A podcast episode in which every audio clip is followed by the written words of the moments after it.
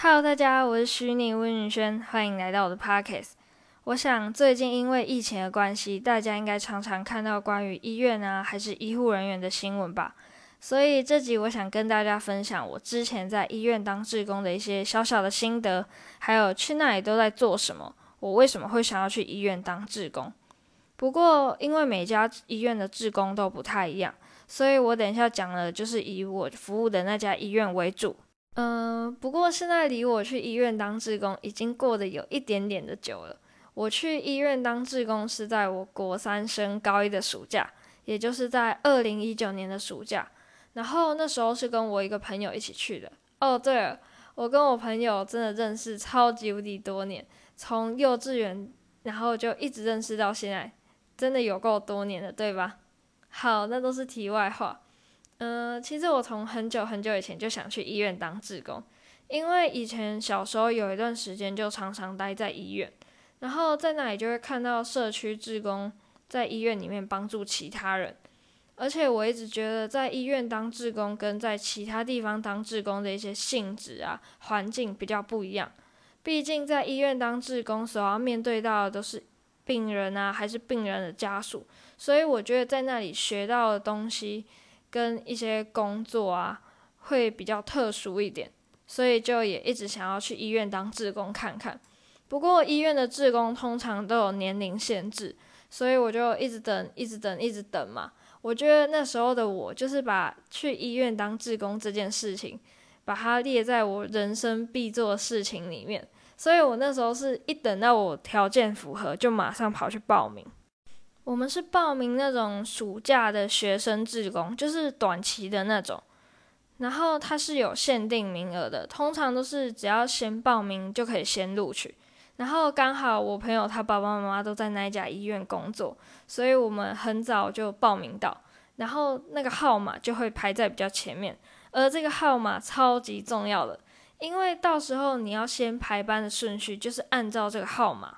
接着在要去服务之前啊，就要先参加一个一整天的志工培训。那一天，他们就会先跟我们介绍医院的一些相关背景啊、医院的环境之类的，还有去那里当志工的注意事项。例如说，去那里有什么工作，然后去的时候要去哪里报到啊、点名之类的，还有服装的规定。像我们就是要穿长裤啊、穿球鞋之类的，还有。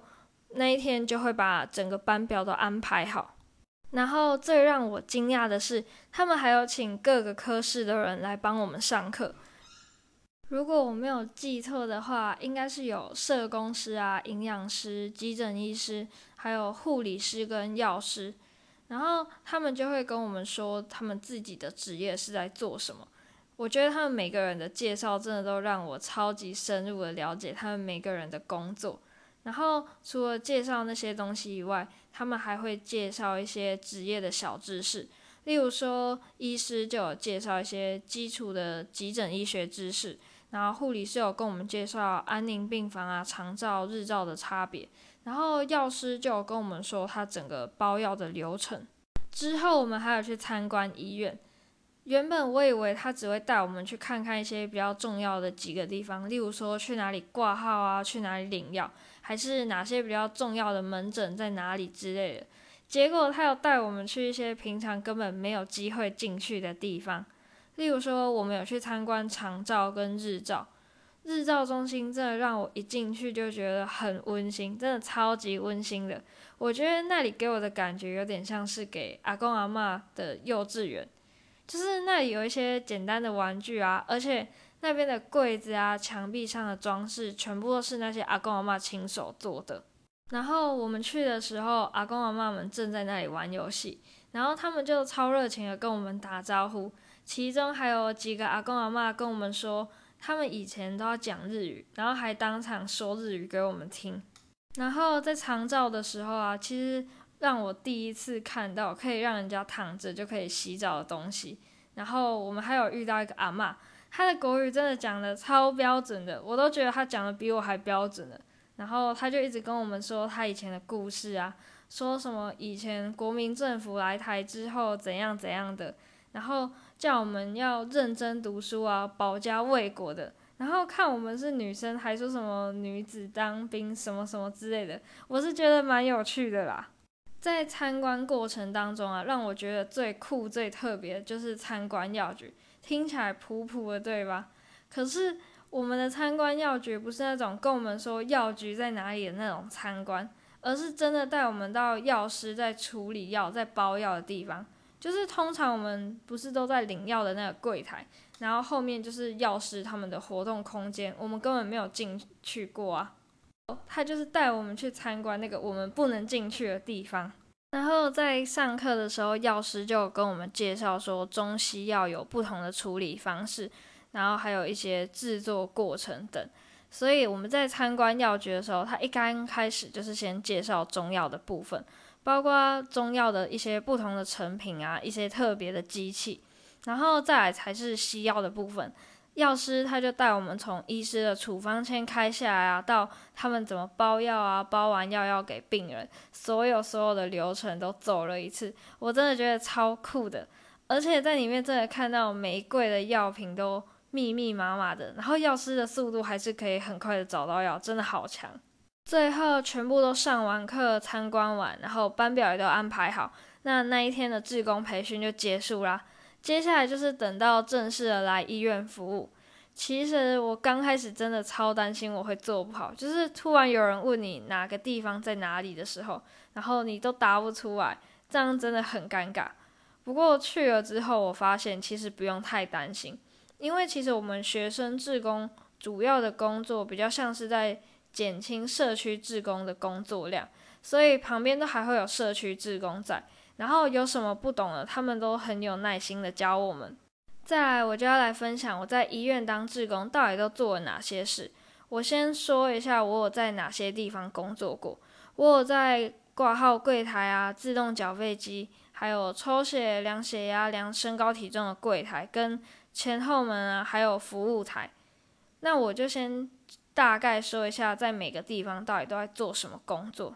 其实像是在挂号柜台啊、自动缴费机、抽血、量血压的柜台，大部分的工作都是协助操作机器，就是要抽取号码牌的。大家可能都觉得那种东西不就是按一按，然后就会跑出来了嘛？不过医院大部分的都是阿公阿妈，他们可能比较看不懂，还是不熟悉那些要扫描什么的。例如说挂号柜台，就是当你要挂号，不是要先抽选那个号码牌，然后它上面可能就有分很多种，看你是要抽哪一种的，然后就是你要先按嘛，然后那些阿公阿妈可能就比较不懂，然后像是自动缴费机啊、抽血、量血啊这种需要扫描 QR code 啊，还是要扫描条码，还是要插健保卡的。有一些阿公阿妈，还是一些比较不熟悉那些机器的人，就会不懂怎么操作，所以我们就是要在旁边协助指导他们操作。接着就是量身高体重的柜台，顾名思义就是帮大家量身高体重嘛。然后在那里就是要提醒大家不要扶着啊，身上的一些东西要拿下来，因为有一些阿公阿妈可能。下意识的，就是会去扶住扶手，才有办法站起来。所以那时候就是要提醒他们，就是要放开，要撑一下下，然后就是记录大家的身高体重。而在前后门就是要负责帮大家做借轮椅的记录，还有轮椅还回来后一整台的酒精消毒，跟要平衡一下前后门的轮椅数量。就是说，假如说现在后门的轮椅太多的话，可能就要推一些到前门去放。所以常常就会推着轮椅在前后门穿梭，而且有时候大家都在大门口借轮椅嘛，可是大家的车子都是停在地下室啊，所以顺其自然的轮椅也都会跟着推到地下室去放，然后就没有再拿上来了。所以地下室常常都会累积轮椅，只要当轮椅累积到一定的数量，我们就要去地下室把轮椅推上来。刚开始我还觉得蛮好玩的，可是后来就真的觉得有点累。因为你一次推不完那么多轮椅，所以你会一直走来走去的，而且你一次不可能只推一台而已啊，你要两只手各推一台，而且我们一般看到轮椅不是都就是让人坐，所以都开开的很好推，但是你要推两只手各一台的时候，你就要把它合起来，然后当它合起来的时候，就会比较不好控制方向，所以你就要控制好轮椅的方向，不要让它乱跑。然后因为它合起来了嘛，所以推一推它可能就会自己打开来，然后你又再把它合起来，然后又要小心不要撞到别人，所以多走几趟真的还蛮累的。不过我发现啊，推轮椅这种东西真的会熟能生巧。最后就是在服务台啦，就是可能会有人来问路啊，还是填写表单的，就要帮忙他们。可是我觉得问路就是每个志工都会遇到有来问路的，因为大家会看你有穿那种黄色志工背心，然后就会想说来问你。然后在服务台其实还是会去帮忙推轮椅，因为那个轮椅的数量真的蛮多的。然后有的时候如果轮椅数量太多啊，也会收进去小房间。而在这里也发生一件让我印象超深刻的事情。有一天早上，大概是九点多吧，有一对大约四五十岁的中年夫妻，他们就来说要一起申请弃捐卡。我当下听到真的超惊讶，然后旁边的社会职工啊，就来帮他们填写表格。之后在聊天的过程中，我才知道，原来他们两个那一天是专门来医院，就为了要申请弃捐卡的。知道后，我就觉得更感动啊！原本就已经很感动了，因为这种东西我只有在网络上看到，这还是我第一次在现实生活中遇到。而且我觉得，在我们的文化里面，可能大部分的人还是比较没有办法接受弃捐。就算真的接受了，但是要去医院申请，我觉得还是需要有一定的勇气。所以尽管我不认识那对夫妻，可是我真的觉得莫名的感动。所以这这件事真的让我印象超深刻。在医院所有的工作差不多就是这些啦。总之呢，我觉得在医院当志工的这段期间，虽然有时候真的站到脚很酸，然后一直走来走去很热。还是有时候跟一些阿公阿妈讲话需要很大声，他们才会听得懂。还是一样的东西，你后一直重复讲，一直重复讲，他们才会了解要怎么用。真的会有一点累，但我还是觉得很充实、很开心。因为有的时候会遇到一些病人啊，还家属就会稍微跟我们聊一下，然后就会问我说：“妹妹几年级啊？”然后就会说我这样很棒啊，很小就会来帮助其他人之类的。然后连社区志工也都会这样跟我讲，而且他们就是那些病人家属啊，接受完我们的协助之后，都会跟我们说谢谢啊，谢谢我的帮忙，跟我说再见之类的。然后我就会很开心，就是自己小小的力量可以帮助到其他人。而且啊，我觉得在医院当志工真的学到许多不一样的东西，像他就培养很多我要主动跟别人讲话的能力。就是在医院当志工，有很多的时候都是要你主动去问人家有没有需要协助的，而不是等他们自己来问你的。像是我在自动缴费机那边的时候，就有发现到，其实大家对那种扫描啊，还是要放钱进去的那个有点不太熟悉，但是大家比较少会主动提出来，大部分都是我主动去问他们有没有需要帮忙的。是训练了我主动去跟别人说话的勇气，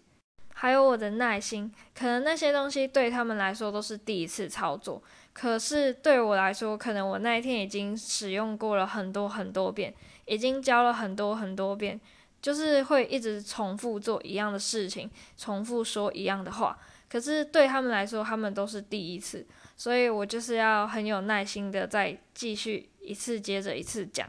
还有，就像我前面所说的，有一些阿公阿妈可能需要我讲话比较大声，他们才会听得到。然后其实通常遇到那种阿公阿妈，你第一次讲，他们是绝对听不到。然后你就要一次又一次，然后讲大声一点，讲的清楚一点，讲的简单一点，他们才会听得到。不过最后看到他们终于了解了之后，自己真的心里很开心。呃也不是每一天的服务都会那么的美好，我还是有遇到那种就是一直问我问题，可是我真的不知道怎么回答的，还是就是我真的不懂他到底是要问我什么东西的。可是这个时候我就会向旁边的社区职工求助，因为有一些人我真的也搞不太懂。反正，在医院当职工的这段时间，我就是真的很开心，然后真的很充实。不过去年的暑假跟今年的都因为疫情的关系，所以我就没有办法再去了。希望未来有机会，我还有办法去医院当志工。那么今天的 podcast 就到这里结束啦，拜拜。